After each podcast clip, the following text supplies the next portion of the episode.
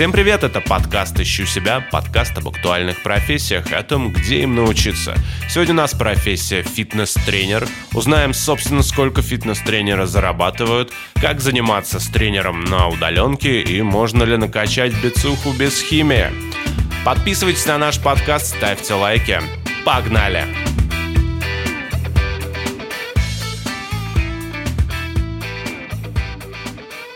Всем привет, это подкаст «Ищу себя». Мы здесь э, разговариваем с представителями всяких разных классных профессий. Подкаст для людей, которые хотят найти свое призвание, новое или первое призвание. Саша Самодуров зовут меня, а сегодня в гостях у нас фитнес-тренер, персональный фитнес-тренер Максим Кирюшин. Привет, Макс. Да, всем привет.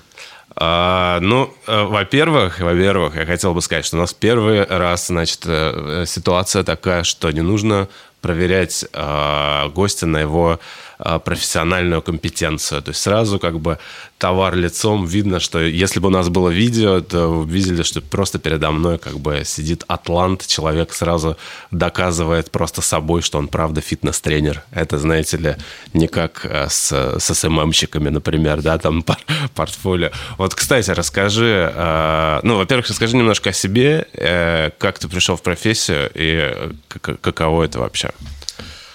Так, э, я из города Тулы, мне 25 лет. В профессию я пришел, э, когда мне было 21, 20, ну, около того, 21. Ага. Я точно не помню, 19 год, конец 19 года.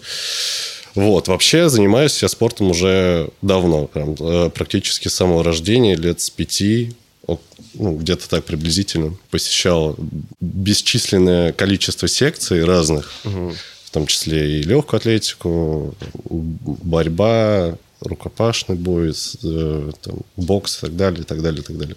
Вот. Но где-то если в этом я себя не нашел, вот, поэтому лет с 15 я решил заняться качалочкой, если так можно сказать, да. Вот, потому что всю жизнь у меня был недобор веса, мне было сложно вообще, в принципе, набирать. А, и как-то в военкомате, когда вот как раз было лет 14-15, первые вот эти проверки от военкомата, мне сказали, что у меня дикий недобор веса. Но в действительности я в девятом классе весил где-то 56-55 килограмм.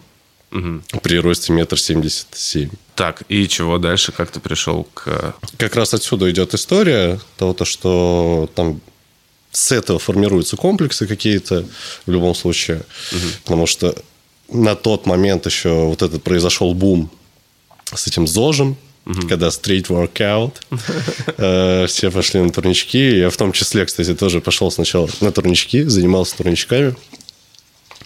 И отсюда, отсюда пошла вот эта тема с качалкой. Сначала стрит-воркаут, потом это все переросло именно такие более что-то тяжелое, серьезное.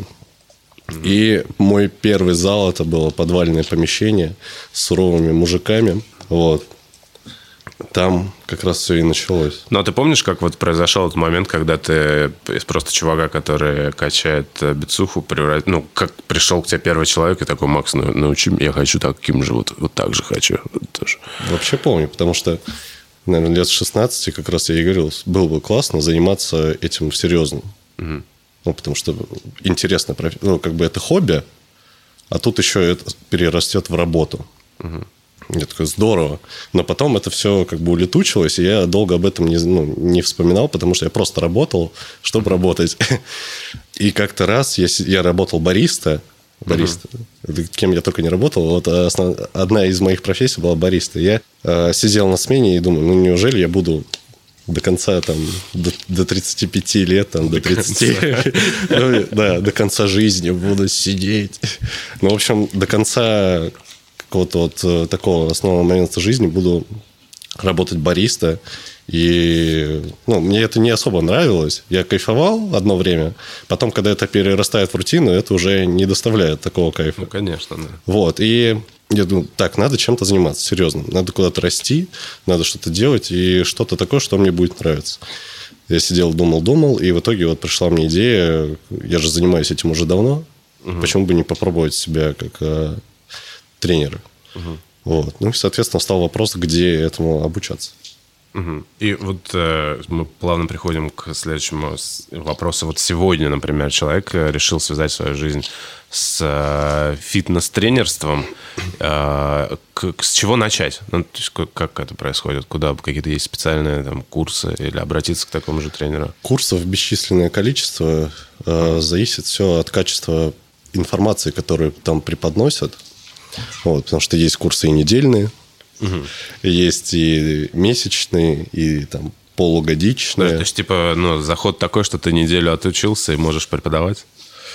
К сожалению, так и да, так а. сейчас происходит. Рынок наполнен э, вот этими коммерческими э, классами, где преподают как раз э, якобы персональные обучают на персонального фитнес-тренера, угу. э, там на инструкторы тренажерного зала. Но просто честно говоря, вот вся информация, которая у меня сейчас есть, я не представляю, как ее можно уместить в такие короткие сроки. Потому что я, допустим, я тоже не очень долго обучался. Но у меня есть бэкграунд. Угу. У меня есть бэкграунд длиной в 10 лет. Э, и когда я пришел на обучение, я, я думал, то, что я очень много знаю. Угу. И такой, мне достаточно получить бумажку, и я такой очень крутой, сейчас пойду тренировать людей. И когда я пришел, когда я пришел э, в ФПА, ФПА это сейчас вспомню, Ассоциация профессионалов фитнеса, угу. э, у них есть филиал в Москве, в Санкт-Петербурге. Э, это одна такая из крупнейших площадок российских, где обучают вот как раз фитнес-тренеров, нутрициологов и так далее, и так далее. Очень давно она существует. И это, по моему взгляду, это единственная российская хорошая площадка. Э, другие я не исследовал, но тут, вот кон- конкретно в ФПА, обучение длится 8 или 9 месяцев. Угу. Не сказал бы то, что это тоже много, но, не неделя, но да. там дают базу. Угу. Там дают прекрасную базу. Э, потом тебе выдают сертификат и диплом о перепрофилировании. Угу. То есть это уже официальная бумажка государственного образца, который тебе выдают. То есть ты уже как бы с бумажкой. Угу какой, ну, какой-то. И ты просто так не закончишь обучение. Если ты там филонил, если ты там ни хрена не делал, угу. ты просто не сдашь экзамен. Слушай, ну, наверное, из-за того, что существуют такие короткие курсы, то, наверное, рынок наводнен большим количеством э, ну, типа фитнес-тренеров, и, соответственно, наверное, такая конкуренция на раннем этапе достаточно большая. Много, много людей э, с низкого качества образования, угу. которые, в принципе, не понимают вообще, зачем, что, зачем они делают. Приходят люди в профессию, окей, когда это человек, который, допустим, вот есть же еще высшее образование, мы не, ну, должны не забывать то, что есть люди, которые обучались э, в вузах, угу. как раз-таки спортивных, которые тоже идут работать фитнес-тренерами. Но даже тут есть нюансы. А не во всех высших учебных заведениях дают конкретную базу, конкретное знание, чтобы ты мог работать э, фитнес-тренером персональным. Угу. У тебя будет ну, какой-то базис, но ты должен будешь сам его расширять, потому что та программа, которую сейчас преподают, она расходится с новыми исследованиями, угу. она расходится с теми вот с той информацией, которая сейчас вот в принципе преобладает. Угу. Опять же, по мышечному росту, а, по каким-то нюансам, связанные с системой тренировочного процесса и так далее. Mm. И сейчас вот выпускаются специалисты из высших учебных заведений, которые приходят, и они, опять же, они тренируют так, как им сказали. Вот у нас есть такие вот упражнения, у нас есть вот такие вот нюансы по анатомии, вот такие нюансы по физиологии. Все, mm-hmm. тренируйте. Как составляются тренировочные планы? Большие тренировочные планы с циклами, макро, микро, там, мезоциклами, как у них там периодизации тренировочного процесса должны происходить. Угу. Это все опускается, и, по крайней мере, на своем опыте я еще не встречал специалистов, которые выпустились с высшим образованием, которые вот прям углублены конкретно вот прям с первого своего шага после выхода из университета вот как раз вот по таким вот нюансам. Угу. А, расскажи, пожалуйста, как происходит у тебя работа с клиентами? Ну, даже, наверное, весь цикл, вот как э, клиент приходит к тебе, откуда, И что происходит дальше? Как э, долго длится там работа или это постоянно? Как бы, ну вот какие бывают варианты работы с твоими клиентами? Ну, в первую очередь, конечно, интересно понять, откуда ты их берешь, вот, а дальше уже как ты с ними работаешь. Могу сказать про себя, как у меня, допустим, это получилось. Я устроился работать в фитнес-клуб, и тут вот как раз встает момент, какие условия фитнес-клуб тебе предоставляет. Есть э, работа процентная. Угу. То есть 50 на 50, ну, проценты у всех разные. У всех клубов разные проценты. Но в основном как раз дают процент. То есть ты приходишь, тебе клуб предоставляет клиента, то есть тут уже непосредственно клуб тебе предоставляет клиента, но он имеет с этого процент. Ты, допустим, он оплачивает тебе блок тренировок, условно, там из 10 занятий, который стоит условные там 20 тысяч рублей. Из этих 20 тысяч рублей 50% ты отдаешь залу. То есть 10 тысяч ты уже отдал. Угу. Соответственно, за, ну, ни за что другое ты больше не платишь. Ни за аренду, ну, просто вот к тебе человек приходит, тренируется, и все. Ты потом в конце месяца у кого как ты отдаешь этот процент. Есть такая форма работы. Есть форма работы арендная, когда ты залу платишь аренду непосредственно какую-то цифру раз в месяц, э, может, там два раза в месяц дробно, и ты уже не платишь процент. Ну, то есть у тебя есть фикс, ты отдал и спокойно работаешь. Но в этом случае очень редко тебе клуб предоставляет клиентов, потому что, ну, как бы допустим, у нас в зале есть и процентники, и э, арендники. Процентникам, естественно, больше э, поставляется. Ну, клубу просто это Конечно, выгодно. да. Mm. Им же выгоднее процентникам поставлять людей. Поставлять. Слово такое. Э, в общем, выгоднее, конечно же, процентникам поставлять. Вот. Как, допустим, в моем случае я ищу клиентов если я их ищу. А, поначалу я пришел, у меня занимались мои знакомые. Один-два человека. Постепенно ты начинаешь работать. Клуб также мне предоставлял клиентов, потому что на тот момент, когда я только начал, я был процентником. Mm. Не, невозможно прийти с нуля, чтобы на аренде, и тебе еще и люди начали ходить сразу же, и ты оплачивал аренду. То есть, таким образом можно это... сделать вывод, что процентники – это начинающие, скорее всего, ребята, да? Или есть кто уже там... Я вот как раз смотри, э, допустим, есть World Class. В Москве, в Санкт-Петербурге, ну, большая сеть, uh-huh. такая самая на слуху, которая находится, у них аренды нет. Насколько мне известно, могу ошибаться, но и у них все на проценте сидят. Но у них есть и грейды, у них есть э, мастер-тренер, допустим, у которого стоимость тренировок больше стоит. И, соответственно, он меньше процент платит. Тут по грейдам тоже и процент зависит. Он может платить 45%, 40% зал, а 60% оставлять себе. То есть тут... Но вот этот грейд зависит, я так понимаю, от образования и в первую очередь от количества выполненных тренировок за месяц. Угу. Допустим, больше 100 тренировок за месяц, ты там получаешь грейд такой. Ты вскользь затронул про стоимость э, сеанса. Вот а как, какие, там, не знаю, с чего, с каких цифр начинается одно занятие и сколько вообще, до, до какого предела это может дорасти? Ну, погода на рынке везде, естественно, разная, как и, мне кажется, во многих сферах, которые предоставляют услуги. А могу сказать за Тулу. По Туле средняя стоимость варьируется от, там, от 600 до 2000 рублей. Это за час работы? Да? За одну тренировку, не за час работы. А, одна тренировка. Да, каждый, каждый тренер варьирует э, время персональной тренировки. Это может быть и час, и два, и полтора, в зависимости mm-hmm. от того, как человек распоряжается. А, ну, если это там, ну, дальше идти, сколько можно провести тренировок там в день, в, в итоге в какую-то цифру в месяц может конвертироваться. Ну, опять, ну, применительно к Туле, судя по всему. Когда я только начал работать тренером, у меня был 600 рублей за тренировку. То есть сейчас там ребята из Москвы послушают, скажут, ну да. Но это, но это было давно. Вау, это было давно. Надо было, да, чем-то другим заниматься. Но на самом деле это же только начало. Ты потом дальше с учетом твоего профессионального роста, с учетом роста твоих профессиональных знаний, ты сам варьируешь стоимость. Есть, опять же, вот World Class, я буду приводить в пример, потому что это вот клуб, который я там знаю. У них начинается от 3000 рублей, если мне не изменяет память. Ну смотри, а сколько реально тренировок в день провести? Ты говоришь 600 рублей тренировок. Может, ты их там, не знаю, 10 штук можешь провести, и ничего так получается. В зависимости от политики и клуба, в первую очередь, и от политики самого персонального тренера. Потому что некоторые люди как бы водят хороводы по 4 человека за, за час. Ага. Ну и, соответственно, считай, вот у тебя 4 человека. по 60 рублей. Одновременно, как бы, да? Ну, нормально. Нормальная Да, схема. Ничего нормального в этом нет, как бы, но люди сами соглашаются на это. Люди, которые приходят, они сами на это соглашаются.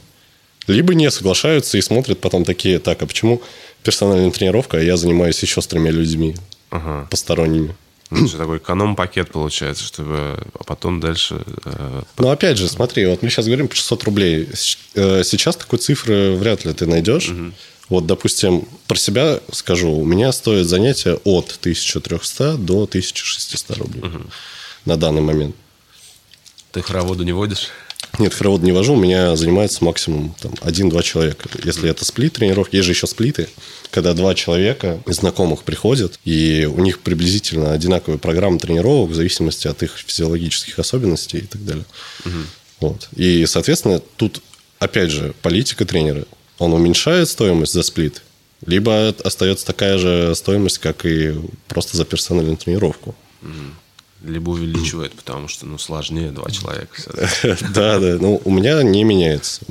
Я пришел к тому, то, что вот у меня фикс, и все. Так э, я все пытаюсь добиться. А в день сколько реально э, так оттренировать? А я, Сколько- такой, а я такой увиливаю. да? Да-да, ск- сколько, подожди, во-первых, сколько у тебя длится она, ты говоришь? э, Час, час тридцать. Час 30. да. Сколько вот реально человек от тренер... ну, тренировок провести в день? Реально можно и 10 тренировок провести за день. Ну, это, это, это же, мне кажется, с ума сойти можно, это же сложно.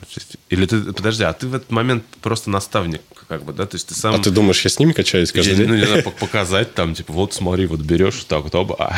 Э, Есть люди, которые приходят, и им нужно технику упражнений показывать.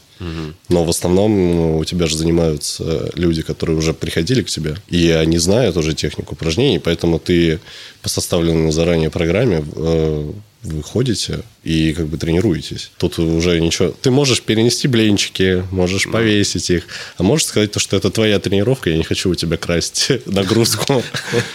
Ну, 10 тренировок. Вот смотри, 10 тренировок. Я, допустим, с ума бы сошел сейчас на данный момент про- проводить 10 тренировок. Я могу это сделать? Что угодно 10 часов делать, можно с ума Ну, сойти. Да, Ну, это да. же- Поначалу мне нравилось. Я реально проводил и по 11, по 12 тренировок в день. Мне это доставляло дикое удовольствие. А потом я понял, то, что потихонечку у меня фляга свистит.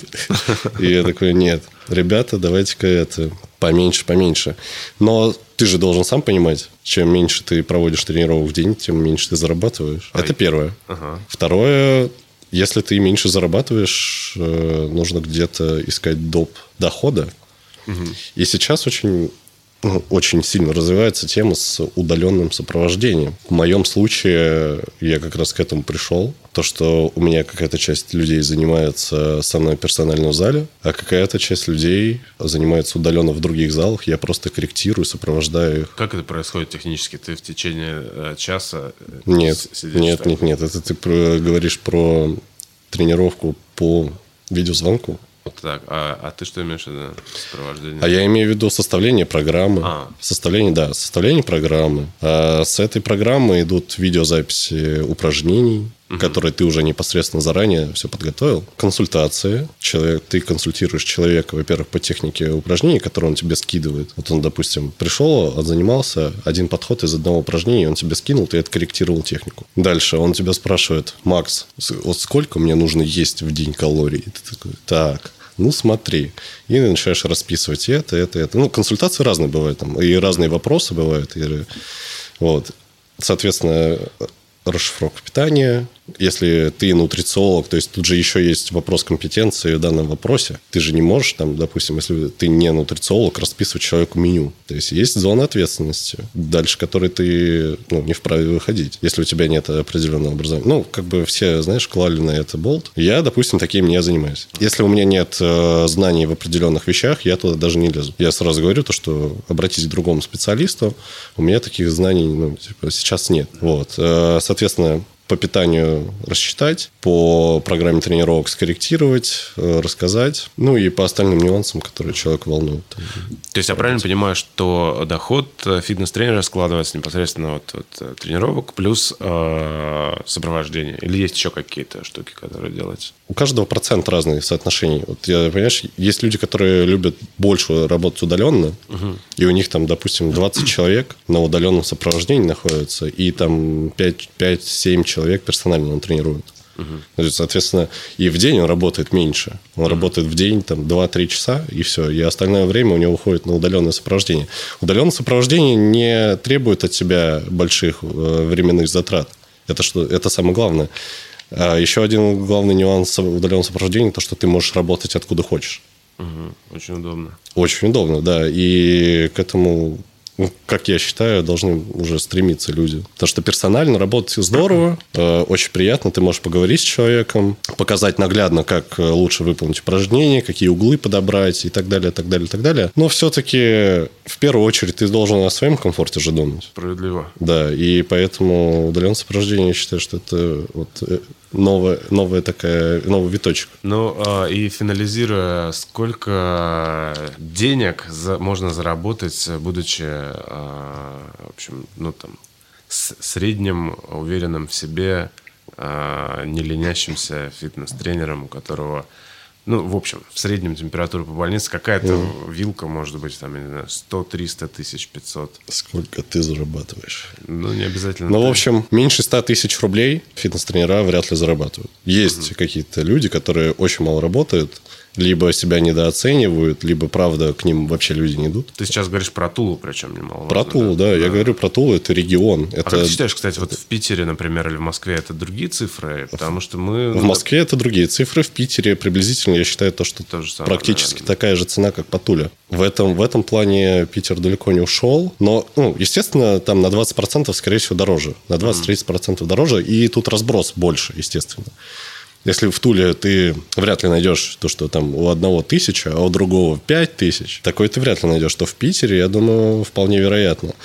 Ну и подводя итог, там 100 и 300 тысяч. По Туле вполне реально зарабатывать. У меня выходят цифры не меньше 200 в месяц. А, скажи, пожалуйста, вот опять это наш традиционный вопрос с другой стороны баррикад. Как а, правильно подобрать себе фитнес-тренера, ну, хотя бы на первом этапе. На что обратить внимание? Я пришел к такому выводу, то, что люди в основном выбирают людей, похожих на себя. По фактуре, по как-то манерам. По темпераменту. Да, да, да, да, да. И это правда действительно, ну, это, это так. А как это, то есть, ну, это нужно понять уже непосредственно при личной встрече, как, да? Ты... Да. Ага. Другой нюанс – это, во-первых, способность тренера общаться. То есть, э, тренер – это все-таки со- со- такой социальный человек – который должен уметь контактировать с людьми, должен э, уметь разговаривать, должен уметь себя преподносить и должен уметь объяснять доходчиво человеку без криков, матов. Ну, это тоже, естественно, бывает такое, но просто в основном такой нюанс, то, что ты должен доносить, доносить человеку своим голосом доступно. Угу. И есть еще же речевые модули, это тоже ну, из процесса обучения тренерского. Есть речевые модули, которыми ты должен обладать и объяснять человеку доходчиво, как, допустим, делать упражнения. А, напоминаю вам, что вы слушаете подкаст «Ищу себя. Профессия фитнес-тренер». Спасибо, что вы с нами. Ну, а мы дальше на турничок.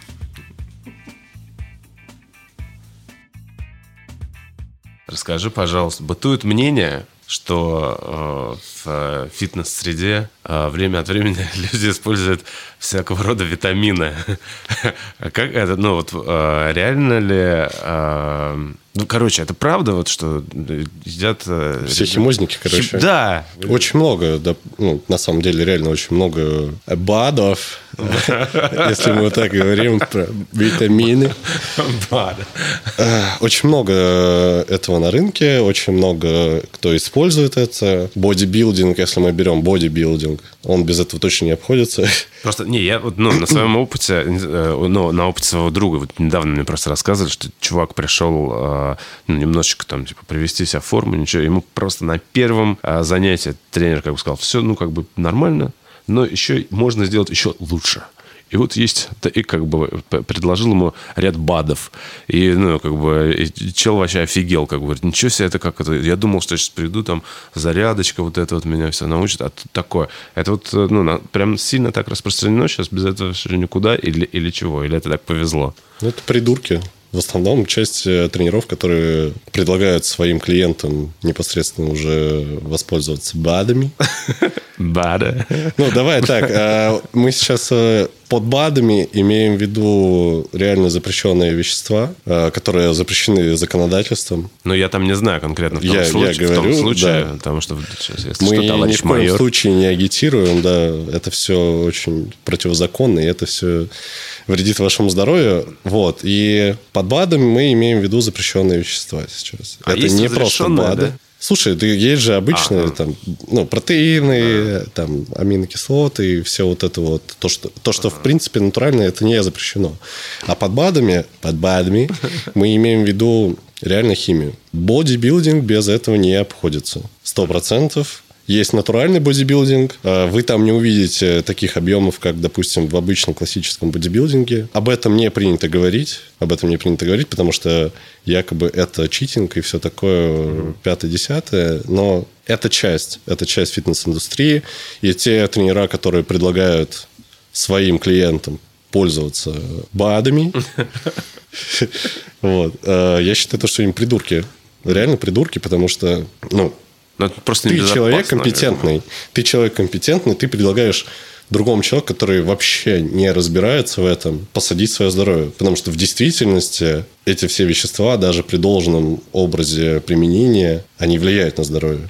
Они бесследно не проходят. У тебя и печень нагружается, и почки нагружаются, и, и самое основное – это гормональная система, потому что это вмешательство гомеостаз организма. Э, Ты его нарушаешь в любом случае, и это бесследно никуда не уйдет. И когда ты предлагаешь человеку, зная по- побочки, зная то, что вряд ли этот результат у него останется навсегда, потому что нужно при- даже, даже при использовании БАДов, ты должен, ты должен уметь пользоваться своим телом и понимать, как оно реагирует на те или иные нагрузки, на те или иные диеты, чтобы держать все это потом впоследствии. Ну, странно. Потому что можно набрать 10 килограмм мышечной массы, якобы, которая будет состоять из говна и палок, а потом все так же эти 10 килограмм после выхода с курса, так называемого, слить просто-напросто. Да, ты походил классный, прикольный, там, месяца два-три, и потом у тебя куча проблем со здоровьем, и еще добавок ты уже не выглядишь так, как ты выглядел на курсе. Ну да, странная фигня. Ну, это, конечно. это бред, я считаю, это Да. бред. Можно добиваться результатов хороших без использования э, запрещенных препаратов. В действительности это так реально работает. Просто, естественно, нужно прилагать усилия. Чем больше ты прилагаешь усилий, тем больше ты получаешь. Это везде так работает. Иначе ты ну, ленивый кусок дерьма. Да. А На этом блок, э, посвященный вреду БАДов, закончен. Следующий вопрос такой. Бывает такое, что ты э, приходит к тебе человек, и ты просто отказываешься с ним работать по каким-то причинам, потому что видишь, что тут бесполезно вообще. Бесполезно в плане ты имеешь в Ну, виду. не знаю, что-то тебе вот, ну, не, не знаю, не, не срастон какой-то бывает, ну, то есть вообще возможно Конечно, в бывает. практике, что ты отказываешь в своих услугах кому-то по какой-то причине, не знаю. Да, бывает, и прекрасно то, что типа я могу это позволить себе в первую очередь. Э, Я к этому и шел, к тому, чтобы сам определять, когда я хочу работать, с кем я хочу работать.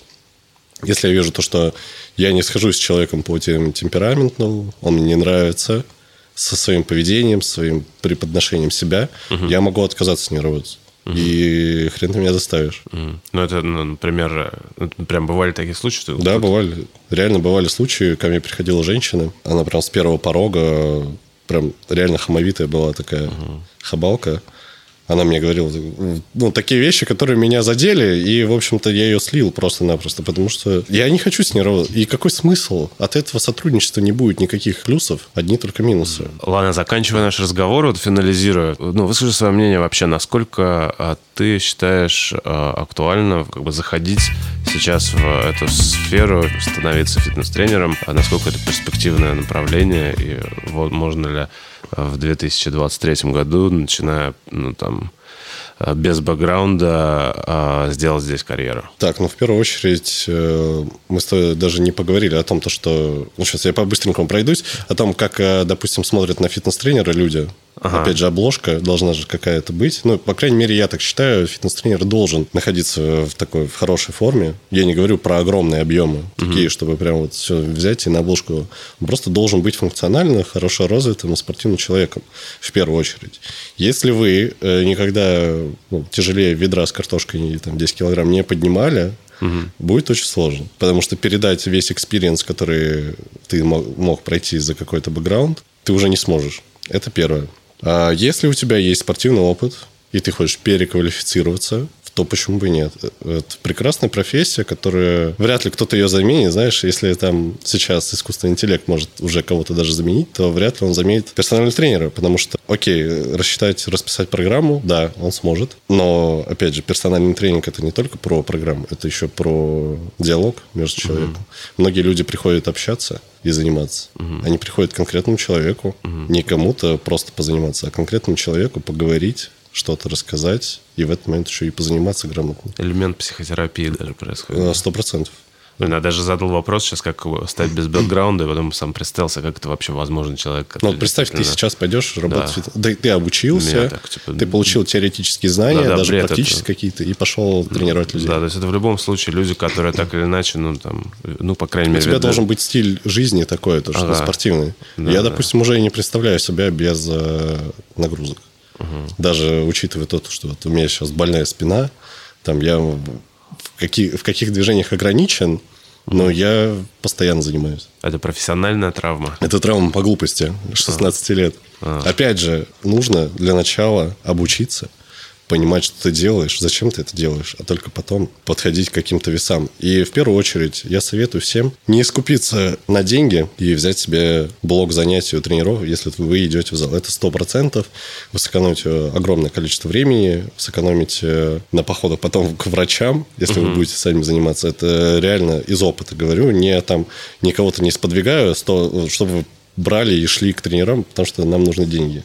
Нет, это реально сэкономит очень большое количество всего. Ну, ну кстати, вот э, когда смотришь в зале, ну, там большое количество людей, да, там единицы, на самом деле, с персональными тренерами занимаются. Большинство что-то сами там бегают, крутят, как бы сейчас э, это, это как бы нормально, или вот все эти люди, они прям подвергают себя опасности? Да не все люди. Понимаешь, есть такие движения, которые очень сложно технически неправильно выполнить допустим. Есть люди, которые уже давно тоже ходят угу. на своих там ошибках. Кто-то им показал когда-то, там друг, брат, еще кто-то показал, как упражнение делать, и они ходят, выполняют это. Кто-то, опять же, на удаленке занимается. Угу. Вот. У нас в зале много кто с персональным тренером занимается. Но, честно говоря, реально лучше с тренером. Хотя бы первое время. Пока вы не освоите движение, пока вы не научитесь чувствовать тело, пока вы не поймете вообще, что вы тут делаете, какое упражнение, зачем нужно.